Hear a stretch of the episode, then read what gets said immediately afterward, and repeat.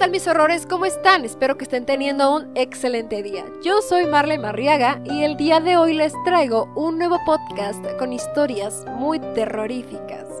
Si escuchan extraña mi voz es porque de repente las alergias me pegan horrible, pero no pueden faltar las historias de cada semana.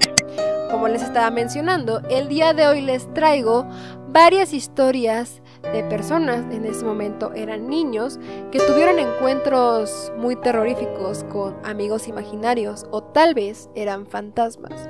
Ya estaremos platicando un poco de eso, ya que como ustedes saben, no solamente me gusta venir a contarles las historias que ustedes me mandan, sino que también me gusta darles información científica, psicológica, aquella que ha sido probada de forma universal y también la mística, esotérica o paranormal. Todo con la finalidad de unirnos al tema con las dos posturas y por supuesto formarnos la nuestra. Sin más que decir amigos, vámonos con estas historias. Comenzamos.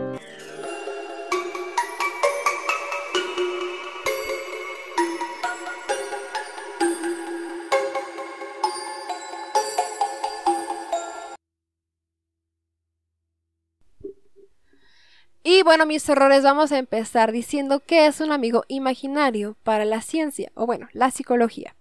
Pues los amigos imaginarios son personajes ficticios que algunos niños crean. Suelen tratarse de niños con mucha fantasía e imaginación, con muchísima creatividad que suelen heredar de sus padres, que muy posiblemente también tuvieron un amigo imaginario durante su infancia. La creación de un amigo imaginario por parte de un niño responde a varios motivos. Uno de ellos es que es el perfecto amigo, pues no discute, no quiere tus juguetes, no lo amenaza y cede ante todos los deseos del pequeño. Debido a ello, no cabe duda de que estos niños están encantados con inventarse un amigo que se aleje de los padres dominantes o de los amiguitos que algunas veces pueden ser algo incómodos. Toda esta información la escribió el pediatra Ernesto Sáenz Pérez en su libro ¿Qué le pasa a mi hijo? Es de EDAF del 2012. Por supuesto, mis errores. Además de esto, mis errores, como yo sé que también les encanta el tema paranormal, dejando de lado la ciencia, me gustaría contarles algunas pequeñitas historias que encontré por ahí de niños que tuvieron encuentros con amigos imaginarios o fantasmas, aún no se deciden, pero estas historias son una parte de las que les voy a contar, entonces la primera dice así. Cuando mi hija mayor tenía dos o tres años, ella solía tener una pareja de amigos imaginarios, Dodo y Didi. Ellos eran los típicos amigos imaginarios. A ella le gustaba hablar de ellos, jugar, me contaba acerca de sus vidas, hasta que un día ella estaba hablando en su teléfono de juguete, cuando de repente entré a la habitación. Ella colgó inmediatamente y me dijo con una voz plana y un rostro inexpresivo. El diablo está en camino. Amigos, a mí la verdad me dio muchísima risa esta historia porque la verdad si yo hubiera sido esa niña posiblemente me estaría riendo de la cara de mi mamá. Si yo fuera la mamá, realmente me habría sacado un susto. Entonces, realmente me gustó este relato. El segundo dice así. Cuando mi hija tenía tres años, tenía una amiga imaginaria llamada Kelly, que vivía en su closet. Mi hija decía que Kelly se sentaba en una mecedora cuando ella estaba dormida y jugaba con ella. Lo típico de un amigo imaginario, creo. Después de dos años, mi esposa y yo estábamos viendo la película Amityville, y nuestra hija vio justo el momento en el que la niña tiene los ojos completamente negros, y en vez de asustarse dijo Así luce Kelly. Yo pregunté ¿Cuál Kelly? Y ella respondió Ya sabes, la niña muerta que vive en mi closet. Y ahora sí, mis errores, vámonos con la primera historia. Y muchísimas gracias por estar escuchando. Remanchados de miedo.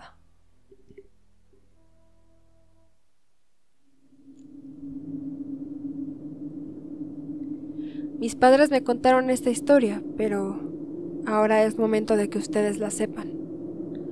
Poco después de que yo naciera, mi hermana Ana tenía una amiga imaginaria llamada Jessica. Fue su amiga durante mucho tiempo, pero las cosas empezaron a ponerse un poco raras.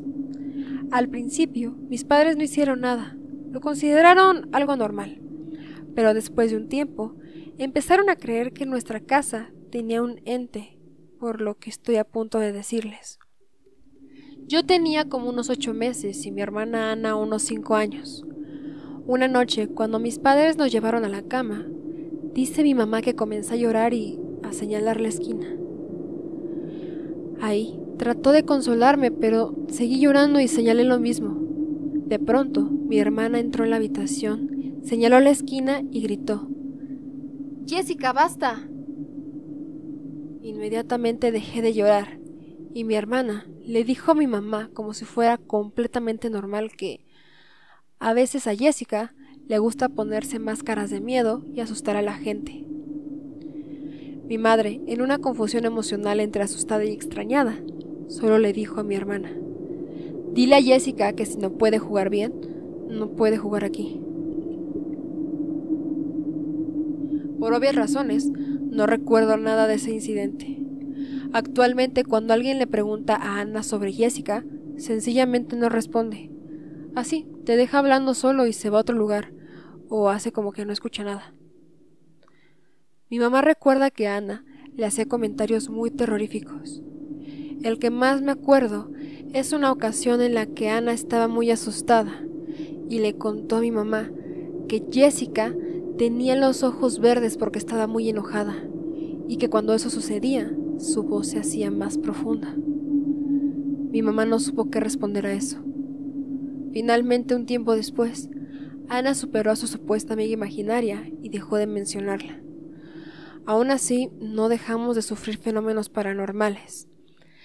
Mi mamá siguió escuchando los pasos de una niña pequeña correr por las habitaciones. De pronto escuchaba risas y murmullos cuando nosotros estábamos en la escuela y ella estaba sola en casa.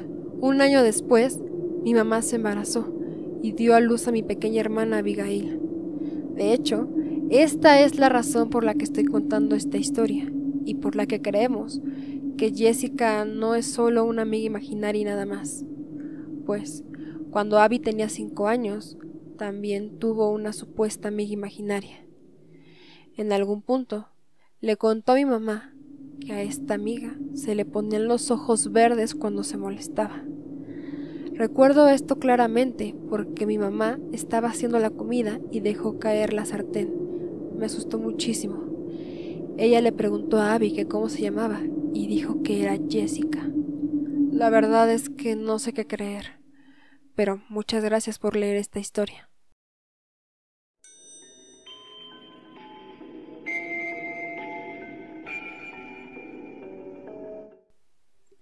Mis horrores, esta historia fue sacada de Reddit. Sin embargo, la siguiente me la mandó uno de los suscriptores de este canal. Quédense para escucharla porque de verdad es muy, muy, muy terrorífica y es la razón por la que hice este podcast. Pero antes de irnos con esa parte, vamos a hablar un poco de la parte paranormal de los amigos imaginarios. Pues, ¿cómo saber si un pequeño está jugando con espíritus y no precisamente con un amigo imaginario? Pues algunos especialistas mencionan que las características de que un niño esté entablando contacto con los muertos son exactamente los mismos síntomas que un medium tiene cuando está en contacto con el más allá, es decir, tiene cierto desgaste cuando está jugando con este supuesto amigo imaginario, se le ve extraño, a veces no le tiene tanta confianza. Además, se le puede notar que cuando está jugando con él supuestamente, se le ve que el niño no está del todo cómodo. Eso es lo que piensan los especialistas del campo paranormal. Pero bueno, mis horrores, algunos otros fenómenos en el hogar dan cuenta de que cuando ocurren estos rasgos en un infante, es importante cambiarlo de ambiente, utilizar una limpieza de la casa o algo por el estilo para poder limpiar toda esa energía. Eso es lo que piensan los especialistas en la parte paranormal. Pero bueno, mis horrores, vámonos con la siguiente historia. No sin antes recordarles que se suscriban a este canal y activen la campanita de notificaciones para que les llegue un aviso cada que suba un nuevo video. La mejor forma en la que pueden apoyar todo este contenido es suscribiéndose y de ser posible dejando un comentario aquí abajo de qué otro podcast les gustaría que hiciera. Ya saben que a mí me gusta muchísimo recolectar sus historias y entonces ya cuando tengo varias de un tema digo, ahora sí, este es el momento de sacar este podcast. Así que no se preocupen si ya me mandaron su historia, pero todavía no sale porque en cualquier momento la van a ver en este canal. De igual forma les recuerdo que ya tenemos cuenta de TikTok en donde estamos subiendo contenido de humor terrorífico y no olviden mandarnos sus historias al correo de remanchados que es remanchados@gmail.com. Y ahora sí mis horrores, vámonos con la siguiente historia y muchísimas gracias por estar escuchando Remanchados de miedo.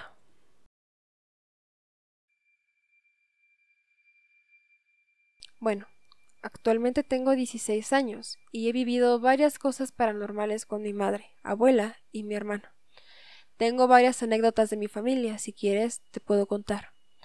Pero la que mayor me ha dado miedo hasta la fecha fue cuando jugaba con una niña fantasma.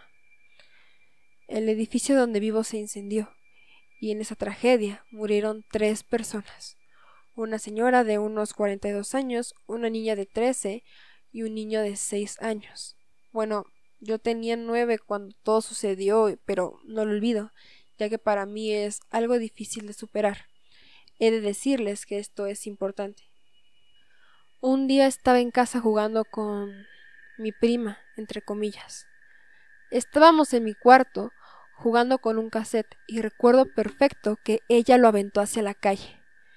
Esperamos como unos 10 o 15 minutos para que pasara algún vecino o familiar. Pero no pasó nadie que conociéramos y que pudiera pasarnos el cassette. Media hora después llegó mi abuela y le pedimos de favor que nos pasara el cassette, pero no lo encontró. Cuando mi abuela ya estuvo en la casa, preguntó por mi prima. He de decirles que este ente se parecía mucho a ella. Mi abuela dice que la vio perfectamente detrás mío. Y, bueno, ella es mayor que yo, así que preguntó por ella. Pero cuando le contaron que no estaba y que no sabía nada de ella, mi abuela se sorprendió, pues nos dijo que la había visto.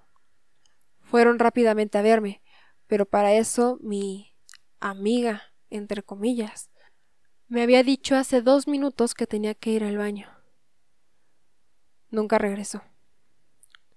Dos años después me comentaron todo lo que sucedió ese día y me dio mucho miedo, ya que siempre jugué con ella y era para mí era muy real. Me acuerdo muy poco de su aspecto, pero lo suficiente como para asegurar que sí se parecía a mi prima. Hace un año mi madre dio a luz y mi hermano se ría solas. Habla con una persona o no sé, pero cuando se queda solo, manda besos, hace ojitos y juega con una persona. No sé si sea la niña, pero me acordé de ese día y tenía que contarlo. Yo no he sido el único con la experiencia de la niña. Mi hermano la ha visto. De hecho, tenemos un tío que desapareció cuando tenía 16 años y hace poco lo encontramos. Cuando llegó a la casa, preguntó por una pequeña que estaba fuera. Le recuerdo que él no sabía nada de lo que pasó aquí pues él ya tiene 46 años y no puede ser posible que alguien le hablara de ella o algo por el estilo. Cuando nos contó, nos sacamos de onda, ya que él describe a la niña como a mi prima, pero pues ella no estaba aquí ese día. Y no hay otra niña en el edificio de 13 o 14 años, solo una de 7, pero él perfectamente la describe de 14. En algún momento hasta le presentamos a mi vecina de siete años y nos dijo que no, que no era ella, que era otra. Le contamos mi experiencia y así, como la describió mi abuela, así fue como la vio mi tío. Por siempre he vivido aquí y la verdad ya me acostumbré, pues cada noche se escucha que alguien pasa por el pasillo y mueve los ganchos. Todo el edificio la ha visto por lo menos una vez. Gracias por leerme. Tengo más historias. Si te gustaría que te las contara, yo con gusto, ya que son historias muy impactantes como las mías y la de mi familia.